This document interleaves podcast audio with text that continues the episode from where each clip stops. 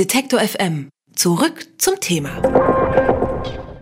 Rape Us Now, zu Deutsch Vergewaltige uns jetzt. Mit diesem fragwürdigen Slogan hat eine Modefirma aus Singapur für ihren Schlussverkauf geworben. Was direkt darauf folgte, war harsche Kritik in den sozialen Netzwerken.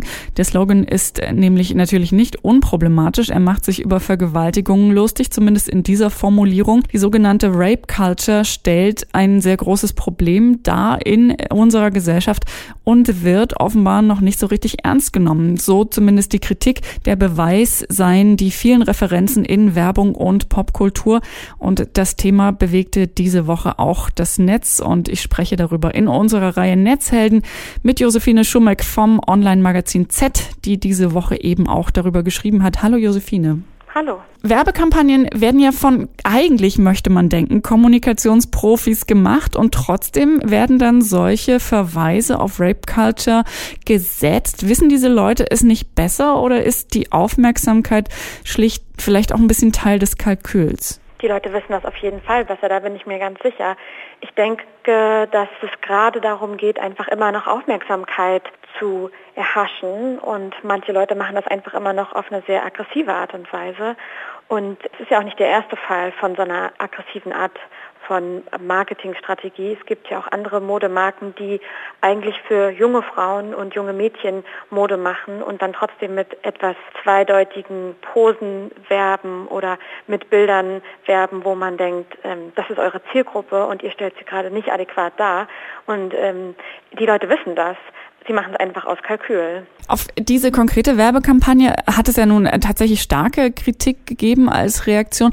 Woher kam die? Kam die nur von äh, der feministischen Seite, wo man es her erwarten würde, oder auch aus anderen Richtungen? Nee, gar nicht. Es kam von überall her. Also es gab ganz viele junge Frauen, aber auch viele junge Männer. Im Netz konnte man jetzt nicht irgendwie entdecken, dass das nur Feministinnen waren oder so. Also es ging jetzt nicht durch irgendwelche Blogs oder so, die sich nur mit feministischen Themen äh, beschäftigen, sondern man hat wirklich gemerkt, das ist ein Thema, was irgendwie viele aufregt und was viele nicht mehr sehen wollen einfach. Und das zeigt auch nochmal so ein bisschen, dass es halt nicht ein Nischenproblem ist oder so, sondern dass es irgendwie in der, in der breiten Gesellschaft irgendwie ein Aufregerthema war. Man liest und hört von diesen Rape-Witzen vermehrt, natürlich immer noch im, im amerikanischen Raum, im US-amerikanischen Raum.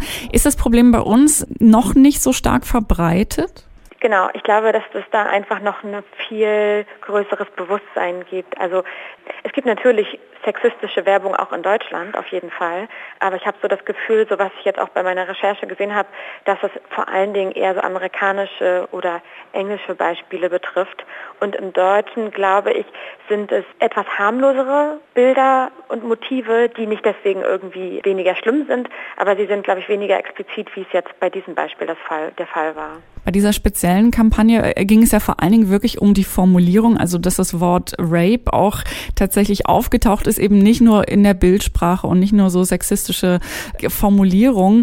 Ähm, Im englischen Sprachgebrauch ist es einmal tatsächlich vergewaltigen. Man kann es noch weiter äh, interpretieren, ausnehmen und man hat sogar gelesen, dass sich die Firma entschuldigt hat, so mit dieser Idee, wir haben einen Fehler gemacht, es sollte eigentlich Rate, also von Rating und Ranking äh, heißen. Ähm, war es also nicht so schlimm, wie es sich in der Übersetzung anhört oder? Ähm, Absolut nicht. Ich, es ist genauso schlimm. Und es ist einfach nur ein billiger Versuch, das Ganze irgendwie zu verharmlosen, was ja eigentlich wieder Teil dieser Rape Culture ist, dass man halt versucht am Ende irgendwie es runterzuspielen und zu sagen, oh, das haben wir gar nicht so gemeint, wir wollten eigentlich einen Wortwitz draus machen, wir wollten eigentlich was Witziges machen, aber die Kombi aus Rape und so einem Bild, wo dieses Mädchen irgendwie so ein bisschen, ja, wie, wie soll man sagen, also sie, sie sieht so aus, als ob sie sozusagen genießt, aber auch sie wirkt auch so ein bisschen, als ob sie äh, sich nicht wehrt, sagen wir es mal so. Ähm, und diese Kombination, da muss man einfach ein zweites Mal nachdenken und das nicht machen und im Nachhinein es so zu verharmlosen, ist für mich einfach nur ein Teil dieser Rape-Culture, wie sie halt oft im Internet irgendwie immer noch gelebt wird. Wie kann dann eine Gesellschaft besser oder überhaupt erstmal sensibilisiert werden, dass es eben nicht in Ordnung ist mit diesem Rape-Culture, äh, mit dieser Rape-Culture-Ästhetik? Ästhetik, sage ich jetzt mal. Ich glaube, wichtig ist, sich vor Augen zu halten, was Vergewaltigung bedeutet, oder es muss ja nicht mal eine Vergewaltigung sein, es reicht ja einfach ein sexueller Übergriff, sich einfach mal hineinzuversetzen, wenn es einem selber nicht schon widerfahren ist, was ja schlimm genug ist, aber sich einfach hineinzuversetzen, wie schlimm es ist und wie sehr das in die eigene Privatsphäre eindringt. Und ich glaube, dann erledigen sich 100 Prozent aller Witze sowieso von alleine. Was danach kommt, ist, glaube ich, schon noch ein bisschen komplexer und schwieriger, dass sich die Leute ein bisschen sensibilisieren für solche Themen und eben halt nicht irgendwelche Hierarchien, Machthierarchien mehr leben, besonders zwischen Männern und Frauen. Also ich glaube, ein bisschen Empathie und sich einfach hineinfühlen in Opfer, das kann schon mal helfen. Und ansonsten helfen, glaube ich, auch viele Aufklärungs, Aufklärungskampagnen sozusagen. Da gibt es ja vieles Internet, auch viele Frauen, die irgendwie darüber erzählen, wie es sie belastet. Viele Frauen brechen dann auch und Männer auch brechen dann auch ihr Schweigen und erzählen davon.